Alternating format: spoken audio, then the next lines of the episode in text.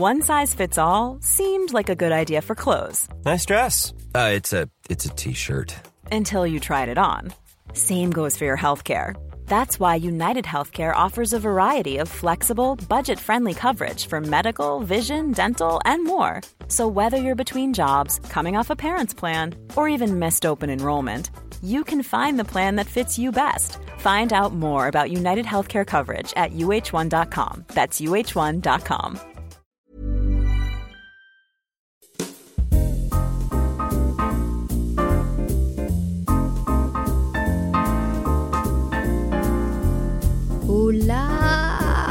Les gars Bienvenue dans un nouvel épisode du calendrier de la vente de Simple Caffeine. Je suis trop contente de vous retrouver encore une fois pour un nouvel épisode. Ce mois ensemble est trop fun. Lire vos retours, pouvoir échanger avec vous, co-créer des épisodes ensemble finalement, voir vos stories, voir vos messages, ça me remplit de bonheur. Vraiment. Et je suis ravie parce qu'aujourd'hui c'est un épisode, je pense que vous allez apprécier. Il va être en anglais car c'est un épisode avec ma personne. Il est venu passer quelques jours à Paris euh, en novembre et je l'ai kidnappé le temps d'une heure pour enregistrer un épisode de podcast. On se pose des questions, sympa, mimi, je pense que vous allez apprécier. En tout cas, c'était un trop bon moment de connexion. Et je vous invite, tiens, à faire ça aussi avec vos partenaires ou avec vos amis. Nous, ça a vraiment ouvert des discussions et on aime faire ce genre de choses déjà de base. Et là, de le faire en épisode de podcast, franchement, c'était cute. Donc je vous laisse sans plus attendre avec l'épisode. Et voilà quoi. Enjoy. Et dites-moi sur le compte Instagram de Simple Caféine ce que vous en avez pensé. Bye bye. One, two, three. Would you like to introduce you shortly as Samuel? Yeah, hello, I'm Samuel, uh, and I'm an American. I'm an athlete, and I really like Lea. I like the way you say that, like if it's part of your personality. Mhm. I wrote down some question, and I think it would be cute to answer of some of them. Are you ready? Oh yeah, By the way, I'm a little tired, so maybe my English will be bad. mm, it'll be cute. Don't worry. Okay, perfect. So, my first question for you today is What's the happiest you have ever felt? Can be anything. The happiest in all my life. Yeah. Yeah. Mm, okay. Mm, I don't know. I think so. I think in to put it in your words, I think that my love language would be physical touch and quality time, and probably the way to enjoy this or share it the best is with a cuddle. The cuddle. A cuddle, yeah. And so, probably cuddling with you at the end of a long day or the beginning of a relaxing day. These would be some of the happier moments I've had in our relationship. Maybe this is why we call each other sticks Mm, because we sticks together. oh, okay, yeah, like two stickers. Yeah, Like two stickers, they stick together. Mhm, there we go. Your turn. My turn. Pick up a question. Okay. Uh, when you were a kid, did you feel like you belonged? Like, did you feel like you fit in or that you had a home socially? I think I did. I've never had any trouble in school with other people. Oh no, that's not true. I had my best friend Ines for my whole primary school, I think. It reminded me some bad memories where at some point a girl tried to separate Ines and I. But we already told the story in the podcast. Uh, but th- this isn't like obviously everybody's going to have ups and downs in life, but or in their social life. But you know, if just one like a bad incident or two doesn't mean you didn't belong. No. Like if you, Yeah. you have you had some friends who you have been with since you've been very young. I think this is a- yeah, I've this is a good always story. felt included. yeah. even when I was older, I always had friends if I wanted to. You know, it's not because I I got well with people that those will be my friend and I want to be with them, but if I wanted, I could be included everywhere I wanted. Yeah, you're lucky. Yeah, I feel lucky. Next question. Yeah, I like this question. I'm really curious about it. When you were younger, did you had a type? Did you had or did you have? Did you have? Did you have a type? I think if you look at who I dated, I don't know, is it who I ended up dating or who I had a crush on? Mm. Did you had a celebrity crush, and who was this? Let, let's not have this fight again. Who was this? We already had. We already talked about this. Remember? I can't remember. Oh, it was a big fight. It was a fight, really? I I sent you the account of the person that you asked if I had a crush on somebody. I sent you the account of the person, and you got very upset. And I was Really? like, "How is this? How, wait, what just happened?" like you asked. Okay, guys. Also, I, I told you three times no, I don't, and you were like, "Just send me somebody," and I'm like, "Okay, No, wait. maybe I have a crush on Okay. this." I don't know. I asked you, did you have a crush on someone? Who was your crush? And you sent me like a random person that like that you could met. When I think about a celebrity crush, No, she's a pro athlete. You thought I just sent you some random you're, girl? You're one hand from her, one, probably. what do you mean I'm one hand from her? I was expecting someone, I don't know, like a big celebrity actress, and you sent me someone with like than me. Ah, so that's what it was about. I see. Okay. Ah, that, this makes a lot more sense now. I can't even remember that fight. Oh, okay. Wow. Do we- no, It we was didn't really time- fight. It was a long time ago. No, it was a fake fight. Okay, okay. Phew. Yeah. But who was your celebrity crush? No, that's not what this question Except was. her. No, I, I'm not. I don't really follow celebrities. I don't. I don't know. What? Why would? I don't have any. Okay. I don't really know. Okay, but so what was your type when you were younger? Mm. Or the kind of people you had a crush on? Except her. I, so I never really. Mm, the kind of people I had a crush on were kind of like you, I think, where they were really beautiful, but also uh, like very driven or talented in something. Like that's what interests me. If you can, you know, that um, that's the person that draws my attention. I think if they can be really driven or motivated by something, and really good at it, but also, you know, the kind of person you'd have a crush on. That was the kind of person I had a crush on. Yeah. Next question. Same question to you. When you're younger, did you have a type? Yes. Okay. Nice. Good answer. Next question. Wow, we're we're, we're moving through these. Do you want to know a Yeah. cute story? Yeah. What was your type? It's cute, but it can sound a little bit cringe and like very embarrassed if you think I'm a little psycho. A little bit. When I was younger, I had the chance to travel with my parents to the US. Like I think I was 12 or 13. It was my first time. I remember that right before going, I take off my brace because I had some brace in my to- teeth, tooth, Teeth. Yeah. teeth. And it was like, wow, maybe an American will fall in love with me. And you know, like at the airport and in the airplane, I was like, oh my god, like maybe. I think I was. I'm a little shy right now. I think I was. You were my type Mm. in like in my dream. I feel shy. Deep breath. I think I've always dreamed about like someone physically like you. Not really into sport, but like blonde hair, American. yeah, so I think when I was 12, I was dreaming about like meeting someone like you. And it's kind of funny, and the cute story behind this is that I wasn't looking for you. When I met you, and after a few months, like something reminded me of this and little Lea would have been so happy and like not not happy but she would have been like whoa what a story looks like a a movie story you know going through paris with you visiting me and like traveling together me going to new york to see you you joining me in montreal traveling together kind of like not doing the same job but having like the same uh, passion for our work and being drive drived by the same stuff? Driven. driven by the same stuff. Oh i like this question. It can reflect well reflect Reflect. It could reflect. it could reflect well the person you are or the person you want to be what quality would you like to be called by Mhm. Okay, so this one would be like from my work, where I, and it's kind of an obscure word in English, but it's savvy. What this would mean is somebody who can succeed not because they have the most talent, but because they analyze well their situation, their environment, and uh, can make smart moves that aren't necessarily obvious. It can be somebody who would be insightful and and always have a useful idea. This is one way you could define savvy.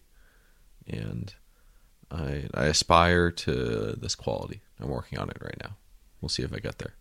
This is something I really like about you. And I think we this is something you learned me.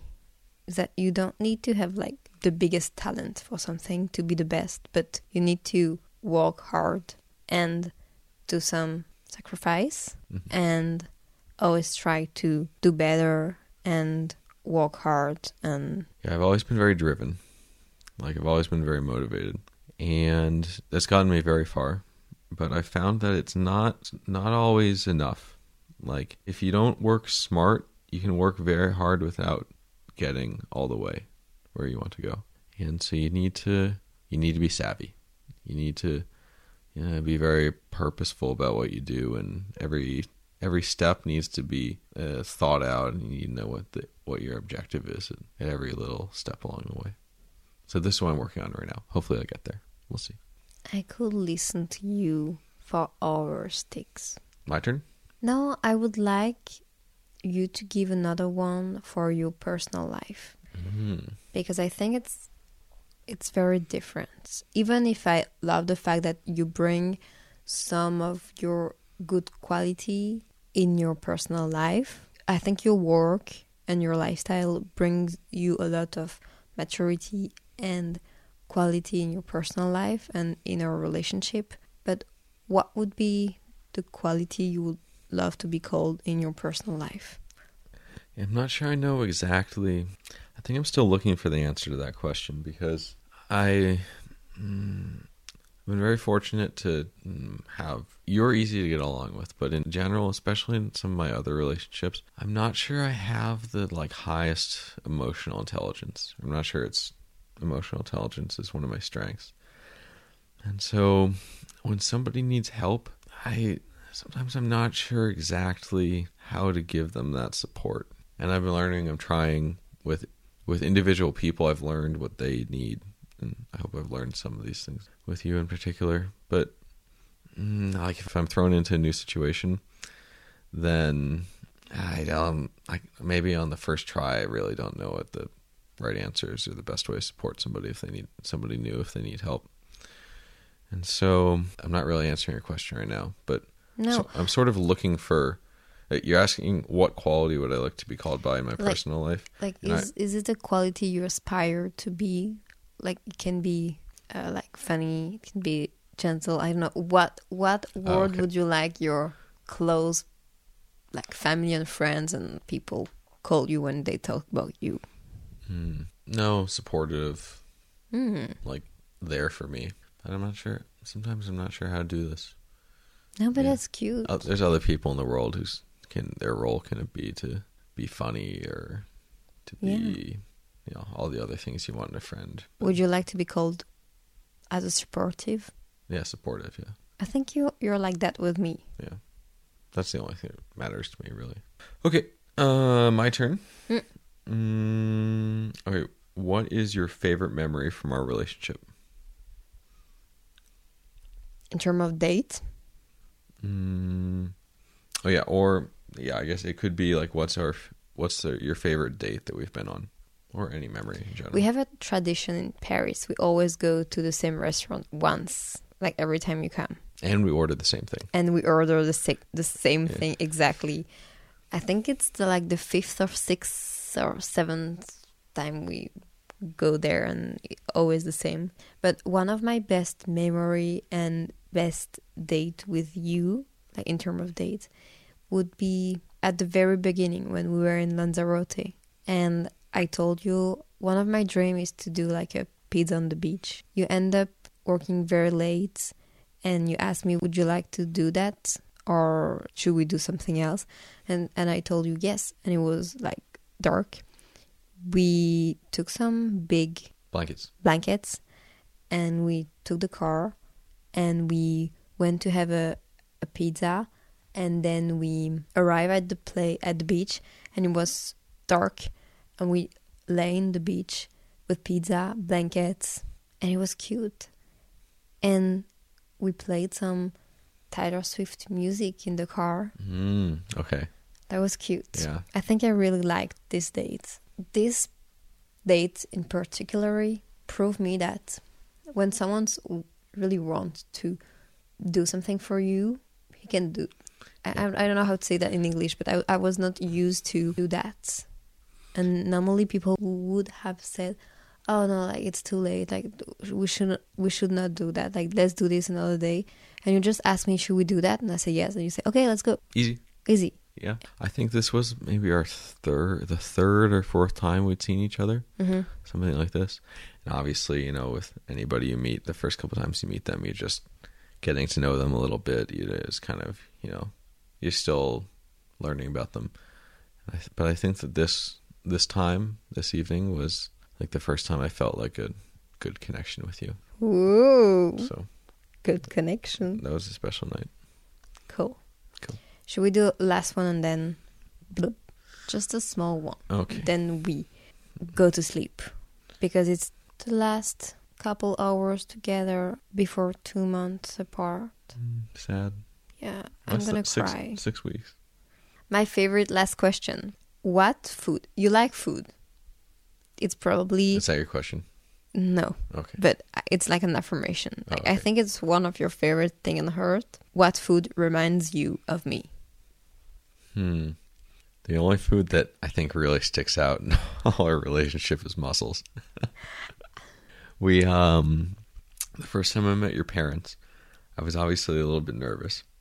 Uh and you guys asked I'd always I've never really had uh beef tartare like tartare boeuf. And you guys asked, so there's apparently a very good restaurant for this near your house and you asked if I wanted to go there. I was like, oh, I do, but I don't know if this is the best thing for like. It's, a, it's the first time I meet your parents, so uh, maybe we try somewhere else. We're like, okay, how about we try this mussels place? I was like, okay, great. I love moules frites. This is amazing. Uh, and we went. We had a lovely dinner. Uh, the mussels were very good, and your parents were very lovely. It was. Uh, uh, I shouldn't have been stressed at all. And you know we stayed for a while at the restaurant and it was closing and then we were said goodbye on the street for a while. And then you and i walked home for like 20 minutes and it was just a lovely evening and the perfect temperature and we held hands the whole time. And then by the time we got home i was like violently sick from all the mussels. and i was i had food poisoning for like four days maybe. This isn't a cute story. I don't know why i'm telling it. But every time I've seen moules frites on a menu since then, I've not like not even come close to ordering it. But and, you thought about me. and also remembered the lovely evening I had with you and your parents, and how I shouldn't have been nervous, and they're very nice people, and uh, so keep keep saying stuff like that. They listen. oh, okay, you're listening. Hi, how's it going? I hope you guys are doing well. Well, it's gonna be, you're gonna listen to this right around the holidays, so Merry Christmas. You want to do one more? Okay. Um. Okay. Final question. You ready? Yeah, You focused? focused. You wired? Yeah. Okay. Need need you to get in the zone. Okay. What quality? What does that mean? Get in the zone. It means like mm, I don't know. You know when you're Stay focused. Like keep like be like focused. you know when your mind's in that place where you can do anything. okay. That's being in the zone. I'm I'm in the zone You're right in the now. zone. Okay. It's not funny. No laughing. No. It's serious. Yeah. What quality would you like to be called by? I had this one earlier. Now it's your turn. I think I would love, and I hope at some point in my life, when people will think about me, I I, I want to be kind, like truly kind, and humble. I think that's it's two qualities that I really like. Of course, I hope I'm gonna be like um, passionate and with a lot of determination and motivation and like hardworking. But as a person, if we don't talk about like working and, and stuff, I want to be kind and humble, and maybe hardworking. I think three. High five. You like those? Yeah, those are good. Something to aspire to. That's it. That's Thank it? you for this episode. Had a great time. Goodbye, everybody. I'm gonna miss you. It was nice spending time with you. See you guys for another episode tomorrow. Yay! Merry Christmas, everybody. Bye! Bye. Bye! SCS. Can you say sans et simple? Son est simple. SAS. Bienveillance. Bye.